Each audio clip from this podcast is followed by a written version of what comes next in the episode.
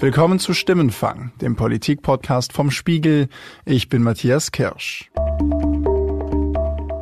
Stimmenfang wird heute präsentiert von Fidelity International, die seit über 50 Jahren im Bereich Investment und Altersvorsorge beraten. Mit dem neuen Wealth Expert hat Fidelity nun eine Lösung geschaffen, mit der auch Privatanleger wie Profis digital investieren und ihr Portfolio aktiv managen lassen können. Denn durch die Kombination aus Expertenwissen und Algorithmen können die Anlageberater auf Marktschwankungen und ineffiziente Märkte reagieren und auch in schwierigen Situationen auf die passende Anlageklasse setzen. Mehr Infos zum Wealth Experts und zu unverbindlichen Anlageempfehlungen finden Sie unter www.fidelity.de slash investieren leicht gemacht. Weg damit! Abreißen den Dreck! Bald kommt eine Ladung Schweinsköpfe. Sofort den Bau sabotieren. Als Grundstein bitte eine Splitterbombe. Reißt die Hütte ab. Wenn in Thüringen dann die richtige Partei regiert, bist du ganz schnell wieder in deinem Muselland und die Moschee wird wieder abgerissen. So wird in den sozialen Medien gehetzt, nur weil in Thüringen eine Moschee gebaut wird. Größtenteils mit Klarnamen hinterlassen Moscheegegner Kommentare wie diese auf der Facebook-Pinnwand der muslimischen Ahmadiyya-Gemeinde in Erfurt. Dabei ist das Vorhaben im Erfurter Stadtteil Marbach eine Moschee zu bauen überhaupt nicht neu. Seit über drei Jahren wird schon gestritten, aber jetzt im thüringischen Wahlkampf kocht das Thema vor allem in den sozialen Medien wieder auf. Die Landtagswahl verschärft die Debatte wie unter einem Brennglas. Wir sind jetzt direkt hier auf dem zukünftigen Moschee. Äh, Grundstück, Bau, mhm. Baugelände, wo Moschee gebaut wird. Das ist Suleiman Malik. Er ist der Sprecher der Ahmadiyya-Gemeinde in Erfurt und er vertritt dort rund 70 Gemeindemitglieder. Schon vor ein paar Monaten hat meine Kollegin Sandra Sperber ihn vor Ort besucht. Also es fühlt sich ziemlich nach Stadtrand an und sieht vor allem nach einem Industriegebiet aus. Das ist auf jeden Fall ein Gewerbegebiet. Ähm, aber wir haben ein Grundstück, welches ähm, Gewerbe und äh, Mischgebiet ist. Wie schwer es ist, die erste neue Moschee in Ostdeutschland zu bauen und wie vor allem die AfD versucht, dieses Thema zu instrumentalisieren. Darum geht's in dieser Folge von Stimmenfang. Dafür reden wir mit Menschen, die für oder gegen den Moscheebau sind, mit Suleiman Malik zum Beispiel, den wir schon gehört haben, aber auch mit Stefan Möller, einem der Landessprecher der AfD Thüringen. Wir treffen außerdem eine Forscherin, die sich mit dem Thema Islamfeindlichkeit beschäftigt und ich spreche mit meinem Kollegen Peter Maxwell, der den Konflikt um die Moschee in Erfurt schon länger beobachtet. AfD, nein zur Moschee! April 2016. Zu diesem Zeitpunkt gibt es noch nicht mal ein Grundstück für die zukünftige Moschee, aber Björn Höcke, der damals schon Landessprecher der AfD in Thüringen ist, macht klar, eine Moschee in Thüringen auf keinen Fall. Der Islam, der Islam hat seine Heimat. Und diese Heimat heißt nicht Erfurt, diese Heimat heißt nicht Thüringen und diese Heimat heißt nicht Deutschland. Und Teile der Bevölkerung in Erfurt sehen das damals, also lange bevor der Grundstein für die Moschee überhaupt gelegt wird, schon genauso. In Marbach kann sich keiner mit dem Islam identifizieren. Wir Deutschen wollen uns nicht identifizieren. Ich sehe erstmal überhaupt nicht ein, dass Deutschland islamisiert und befremdet wird. Und ich sehe nicht ein, dass wir einfach fremde Völker, äh, fremde Kulturen aufgezwungen kriegen ohne Volksentscheide. Das geht einfach nicht. Eine Moschee hat in Deutschland nichts verloren. Das ist also die Ausgangslage, kurz nachdem die Ahmadiyya-Gemeinde in Erfurt erstmals laut darüber nachgedacht hat, eine Moschee zu bauen. Hier ist wieder Suleiman Malik, der Gemeindesprecher. Ja, wir haben im April 2016 Bauvoranfrage tatsächlich äh, für einen anderen Grundstück gestellt. Allerdings hat sich der Nachbar des Grundstücks verweigert, eine Einvernehmungserklärung zu unterschreiben, welche wichtig war für eine Fläche zu bauen, welche Grünfläche war. Und damit müssten wir äh, das aufgeben, weil der Nachbar nicht mitmachen wollte. Es ist also eine schwierige Suche nach einem geeigneten Baugrundstück, aber gut, das ist ja für die meisten anderen Bauherren auch so. Zufällig haben wir dann dieses Angebot im Internet gefunden und haben vom Anbieter dann dieses äh, Grundstück erworben. Und im März 2017 haben wir dann Bauantrag für dieses Grundstück gestellt. Danach beginnen ziemlich schnell ziemlich extreme Proteste gegen den geplanten Bau. Zwischendurch äh, gab es viele Protestaktionen. Es gab eine Petition gegen diesen Moscheebau. Dann gab es im ähm, März einen Angriff auf dem Gelände, wo Unbekannte Körperteile vom Schwein verteilt haben. Auf, dem, auf diesem Gelände überall waren Schweinköpfe zu sehen, ja, auf dem Spieß sozusagen angedockt im Erde. Und danach gab unmittelbar dieser Aktion gab es äh, eine Kreuzaktion.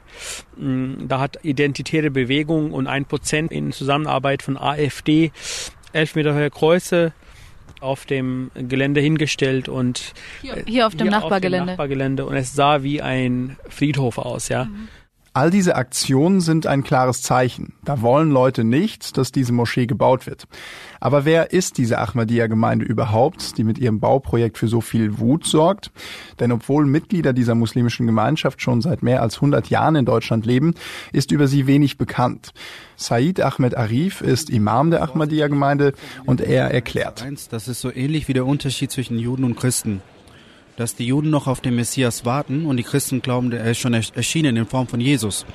Und der Unterschied hier ist, dass wir glauben, dass er schon erschienen ist, also die Wiederkunft von Jesus. Und das ist auch der wesentliche Unterschied zwischen uns und anderen Gruppierungen im Islam. Die anderen Strömungen oder Richtungen, die warten noch auf die Erfüllung dieser Prophezeiung. In einigen muslimischen Ländern werden Mitglieder der Ahmadiyya deswegen verfolgt. Auch darum sind Anhänger der Gemeinde nach Deutschland gekommen und haben 1925 ihre erste Moschee eröffnet, damals im Berliner Stadtteil Wilmersdorf. Heute, also knapp 95 Jahre später, ist der Bau der Ahmadiyya-Moschee in Erfurt ein bisschen komplizierter. Denn von Beginn an gibt es, wie gesagt, Widerstand gegen die geplante Moschee und für Suleiman Malik ist ziemlich klar, wer dahinter steckt. Zu diesen Aktionen gab es wirklich strafrechtlich relevante Äußerungen auch im Internet, wo Menschen gesagt haben, baut eure Moschee doch in Buchenwald, ja, oder äh, auch gegenüber Gemeindemitgliedern, dass man den auch auf den Kreuzen hängen soll und Schweineblut auf den gießen soll. Also solche Äußerungen gab es auch und die AfD hat sich von diesen Aktionen nicht distanziert, sondern tatkräftig auch mit unterstützt. Mischt die AfD also wirklich bei Aktionen mit, die die Grenzen der freien Meinungsäußerung also weit überschreiten? Ein AfD-Politiker, der sich stark gegen den Bau der Moschee in Erfurt eingesetzt hat, ist Stefan Möller. Über die Anti-Moschee-Petition, die Suleiman Malik angesprochen hat, sagt Möller. Das haben wir natürlich auch nach Kräften unterstützt. Schon beim Sammeln der, der Unterschriften haben wir das gemacht. Und äh, wir haben auch Schützenhilfe geleistet dann bei der Anhörung. Ja, das ist klar. Also wir sind, wir verstehen uns da natürlich auch ein bisschen als Schutzmacht derer, äh, die das Problem erkannt haben hier in Thüringen. Und ähm, die gegen den sehr, sehr starken politischen Mainstream äh, diese Ansicht auch vertreten und dabei natürlich auch mit, äh, mit Repressionen rechnen müssen. Stefan Möller ist einer der beiden Landessprecher der AfD in Thüringen. Der andere ist Björn Höcke und auch der hat sich von Anfang an gegen den Moscheebau in Erfurt eingesetzt. Über den Islam als Religion sagt Höcke übrigens solche Sätze. Entweder passt sich der Islam in Europa und in Deutschland unseren rechtsstaatlichen Normen, unseren Sittenwerten und Normen an oder er muss verabschiedet werden. Die Position der AfD gegenüber dem Islam ist ziemlich eindeutig. Mit Religionsfreiheit, immerhin verankert in Artikel 4 des Grundgesetzes, hat das nicht wirklich viel zu tun. Im aktuellen Wahlprogramm der AfD zur Landtagswahl in Thüringen steht auch zum Beispiel, Zitat, nach Überzeugung der AfD ist der Islam als politische Religion mit zentralen Regeln unseres säkularen Verfassungsstaates nicht vereinbar. Daher kann der Islam auch nicht zu Thüringen gehören. Zitat Ende. Stefan Möller, Björn Höcke und die anderen Gegner der Ahmadiyya-Moschee befürchten, dass die Präsenz dieses Gotteshauses zu einer Islamisierung beitrage. Meine Kollegin Sandra Sperber hat Stefan Möller vor Ort darauf mal angesprochen. Sie haben auch auf den Demos oft von Islamisierung gesprochen. Wie konkret sieht das denn aus? Also das sind ja ungefähr 70 Gemeindemitglieder der Ahmadiyya-Gemeinde. Wie haben Sie das Gefühl, dass die hier die Gesellschaft islamisieren? Na, das ist doch, ist doch absehbar. Wir befinden uns momentan am Anfang eines Prozesses, äh, den, wenn man, wenn man nicht frühzeitig entsprechende Schranken einzieht, Barrieren einzieht, der eine Entwicklung nimmt, die wir nicht, die, die eben dann so zu einer sogenannten Islamisierung oder jedenfalls äh, deutlichen Veränderungen unter religiösen Aspekten äh, führt. Ne? Und das, das Aber haben Sie ernsthaft Sorge, dass diese 70 Mitglieder, wenn die hier eine Moschee bauen, die Gesellschaft dahingehend in Erfurt, die, die Mehrheitsgesellschaft verändern? Ja, alles fängt mal klein an. Für Stefan Möller sind die Anhänger der Ahmadiyya-Gemeinde also nicht etwa harmlose Gläubige, sondern Anhänger einer gefährlichen Sekte. Nun ist es relativ typisch, dass sie nach außen ein sehr fortschrittliches, liberales, äh, äh, für sich werbendes äh, Verständnis projizieren. Im Innenleben, in der religiösen Praxis, in der Praxis der Gemeinschaftsarbeit, ja, ganz anderes Selbstverständnis leben. Und so ist es eben auch bei dieser Sekte. An dieser Stelle sollte man verdeutlichen, der völkisch-nationalistische Flügel der AfD, dessen Wortführer Björn Höcke ist, wird vom Verfassungsschutz als Verdachtsfall im Bereich des Rechtsextremismus bewertet.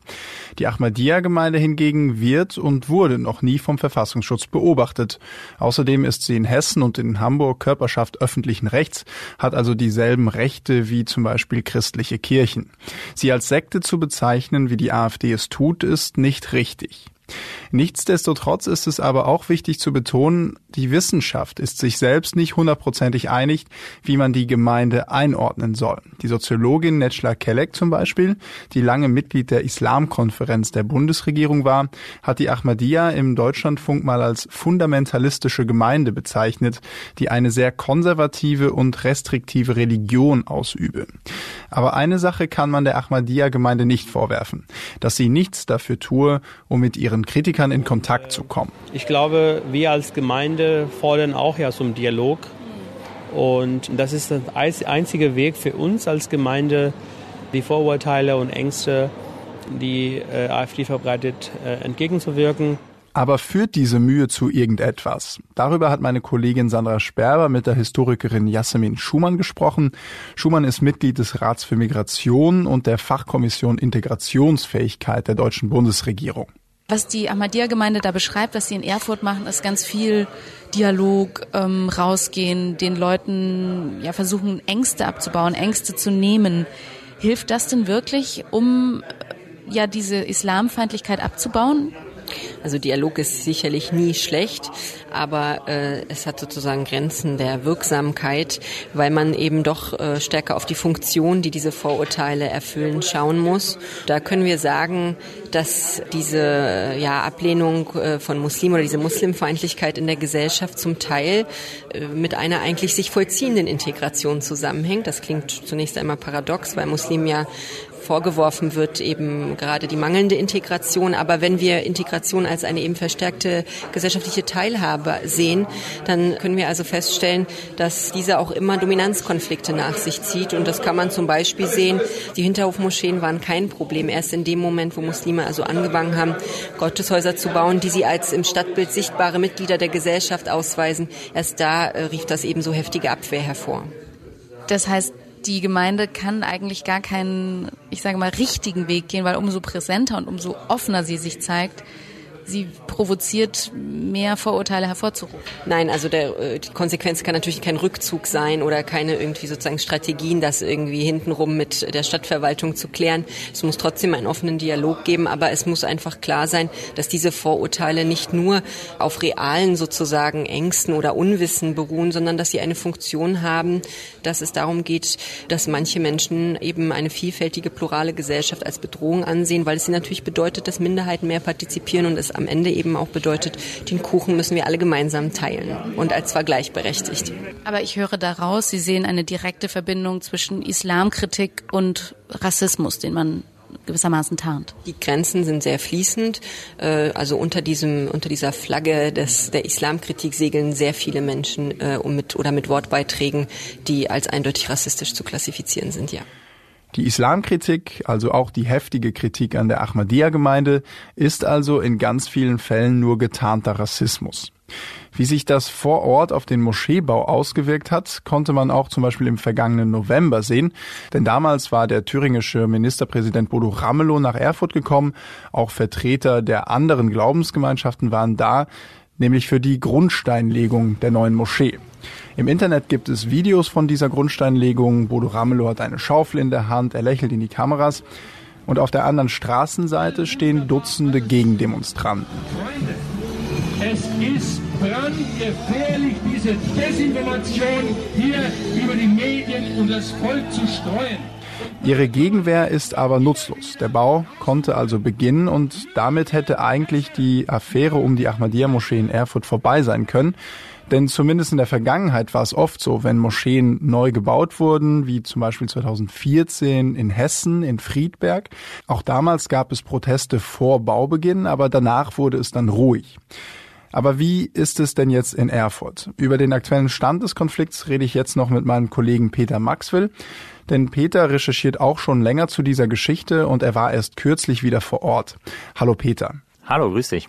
Peter, du hast dich ja ganz rezent nochmal mit dem Fall beschäftigt. Kannst du uns vielleicht erzählen, was die letzten Wochen und Monate auf dieser Baustelle, bei diesem Bauprojekt passiert ist? Ja, im Grunde kann man sagen, so viel ist nicht passiert, gemessen an dem, was da eigentlich hätte passieren sollen. Eigentlich sollte es ja so weit sein, dass jetzt äh, in diesen Wochen die Moschee schon fertiggestellt und eingeweiht wird. Dazu kommt es aber nicht mehr in diesem Jahr, sondern mit mindestens vier Monaten Verzögerung dann irgendwann 2020. Und das hat ganz viel mit dem zu tun, was dann eben doch in den vergangenen Monaten passiert ist, nämlich einerseits ähm, relativ viel Hetze über soziale Medien gegen die Moschee und vor allen Dingen gegen den, gegen den Sprecher der Gemeinde. Und andererseits auch die schlichte Tatsache, dass die Gemeinde gar nicht genügend Bauunternehmen gefunden hat, um da mit den Bauarbeiten voranzukommen offenbar, weil viele Unternehmer Angst haben oder eigene Ressentiments, sich an so einem Moscheebauprojekt zu beteiligen. Es gab ja Ressentiments, die haben wir ja schon gehört von der AfD, aus der Bevölkerung. Aber das heißt, es gibt tatsächlich Hinweise darauf, dass Bauunternehmen aus dem Grund, dass diese Ahmadiyya-Gemeinde umstritten ist in der Bevölkerung, nicht diesen Bau fortführen wollten. Ja, also als ich jetzt kürzlich da war ähm, und dann habe ich äh, und auch den Gemeindevorsteher Herrn Malik getroffen habe, hat er mir unter anderem eine Mail gezeigt, die er bekommen hat. Und diese Mail kommt aus der Zeit, als es gerade darum ging, ein Kranunternehmen zu finden, um ein Dach auf den Moschee-Rohbau drauf zu machen. Und die haben tatsächlich Wochen und Monate lang vergeblich versucht, ein Kranunternehmen zu finden, weil, und das ging aus dieser Mail hervor, das Unternehmen, was ursprünglich eingeplant war, sich geweigert hat mitzumachen letztendlich, weil sie, so stand es in der Mail jedenfalls, angeblich Angst hätten vor Übergriffen auf ihre Mitarbeiter und auf die Maschinen. Und das ist natürlich ein Ausdruck von einer um sich, um sich greifenden Islamfeindlichkeit und von, von einem Ressentiment. Und dass das dann solche Auswirkungen hat und dass sich das dann um Monate verzögert, ist natürlich ziemlich bedenklich. Es kommt auch hinzu, dass es noch weitere Bauunternehmen gibt, die ebenfalls abgelehnt haben, sich an dem Bauprojekt zu beteiligen und die nach Aussage von Herrn Malik auch selber sehr deutlich am Telefon gesagt haben, so, da setzen wir keinen Fuß drauf, damit wollen wir nichts zu tun haben. Es gab ja in der Vergangenheit auf diesem Grundstück durchaus Angriffe und ähm, eklige Dinge, die da passiert sind. Zum Beispiel wurden Teile von einem toten Schwein auf Spießen da aufgestellt. Du hast die letzten Monate beobachtet, dass sich dieser Hass und diese Ressentiments ins Internet, in die sozialen Netzwerke verschoben haben. Wie hast du das wahrgenommen? Ja, das ist tatsächlich ganz erstaunlich, wie wenig geblieben ist von diesen manifesten Protestaktionen direkt am Baugelände, also die Demonstrationen und diese Schweinekopfaktionen und all diese Dinge und wie stark aber der Hass im Netz äh, noch da ist und mit welcher offenen Feindseligkeit Menschen mit ihrem Klarnamen dann beispielsweise bei Facebook was posten. Das, das ist schon heftig, in welcher geballten Form das in den vergangenen Monaten aufgetreten ist. Mhm. Peter, was ist denn jetzt der aktuelle Stand dieser Arbeiten? Also du hast erzählt, die Bauarbeiten sind langsamer vorangegangen, zum Teil waren sie sogar gestoppt. Wie ist denn jetzt der Stand? Also der Rohbau steht. Das heißt, man, man sieht jetzt ein immer noch relativ provisorisch wirkendes Gerippe, aber die Bauarbeiten sind tatsächlich jetzt in der finalen Phase. Vor allem ist es so, dass der Gemeinde zufolge man jetzt kaum noch auf externe Firmen angewiesen ist. Das heißt, das Minarett beispielsweise, das noch nicht steht und die Kuppel, die auch noch nicht fertig ist, die werden von der Gemeinde in Eigenarbeit hergestellt. Äh, da sollte dann also eigentlich nichts mehr dazwischen kommen können, weil die Gemeinde da ja dann auf keine anderen Firmen angewiesen ist. Und man rechnet jetzt im Moment damit, dass dann innerhalb der nächsten Monate über den Winter die Moschee tatsächlich fertig wird. Im Frühjahr 2020 soll sie dann fertig sein. Wann sie eingeweiht wird, hängt so ein bisschen auch äh, davon ab, wann beispielsweise der Khalif, also das Oberhaupt der, der Ahmadiyya-Gemeinde, äh, nach Erfurt kommen kann zur Einweihung. Und das wird dann irgendwann im kommenden Jahr soweit sein. Okay.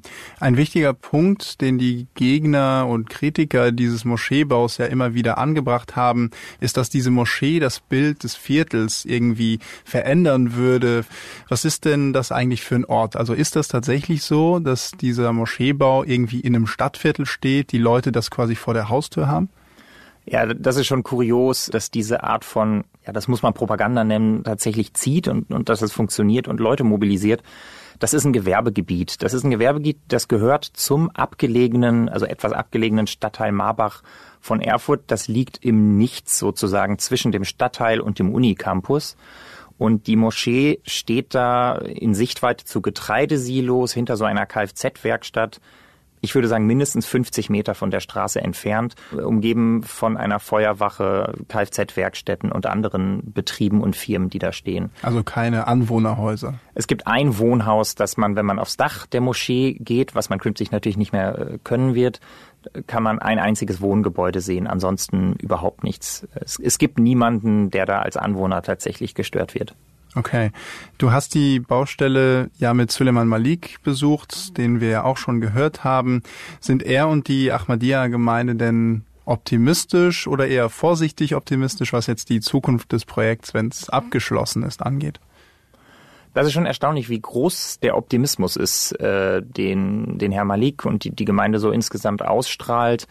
Als ich im vergangenen Jahr da war, als der Grundstein gelegt wurde, da hat man mir schon gesagt, bislang sei es immer so gewesen, dass wenn die Gemeinde irgendwo in Deutschland eine neue Moschee baut, dass es dann am Anfang Proteste und Kritik und, und Skepsis äh, in der Bevölkerung gab und dass später sich dann alles verflogen hätte und es zu einem guten nachbarschaftlichen Gemeinschaftsding sich entwickelt hätte.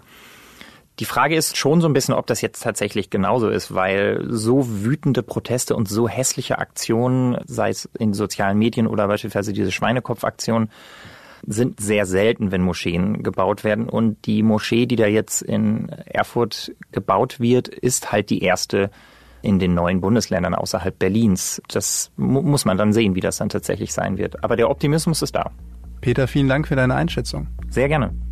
Seit mehr als drei Jahren beschäftigt der Moscheebau von Erfurt also jetzt schon sowohl die Unterstützer wie auch die Gegner. Und vor allem die AfD kann mit diesem Thema einfach nicht abschließen.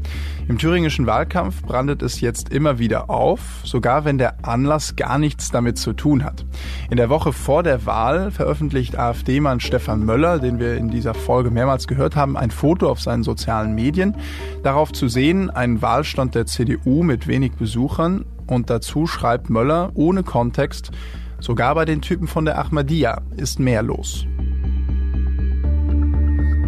Das war Stimmenfang, der Politik-Podcast vom Spiegel. Die nächste Episode vom Stimmenfang hören Sie wie immer ab nächstem Donnerstag auf spiegel.de, bei Spotify und in allen gängigen Podcast-Apps. Wenn Sie uns Feedback schicken möchten, schreiben Sie uns einfach eine Mail an stimmenfang.spiegel.de oder nutzen Sie unsere Stimmenfang-Mailbox unter 040 380 80 400. An die gleiche Nummer, also 040 380 80 400, können Sie uns auch eine WhatsApp-Nachricht schicken. Diese Folge wurde produziert von Sandra Sperber, Jasmin Yüksel und mir, Matthias Kirsch. Danke für die Unterstützung an Philipp Fackler, Sebastian Fischer, Johannes Kückens, Wiebke Rasmussen, Thorsten Reitzek und Matthias Streitz. Die Stimmenfangmusik kommt wie immer von Davide Russo.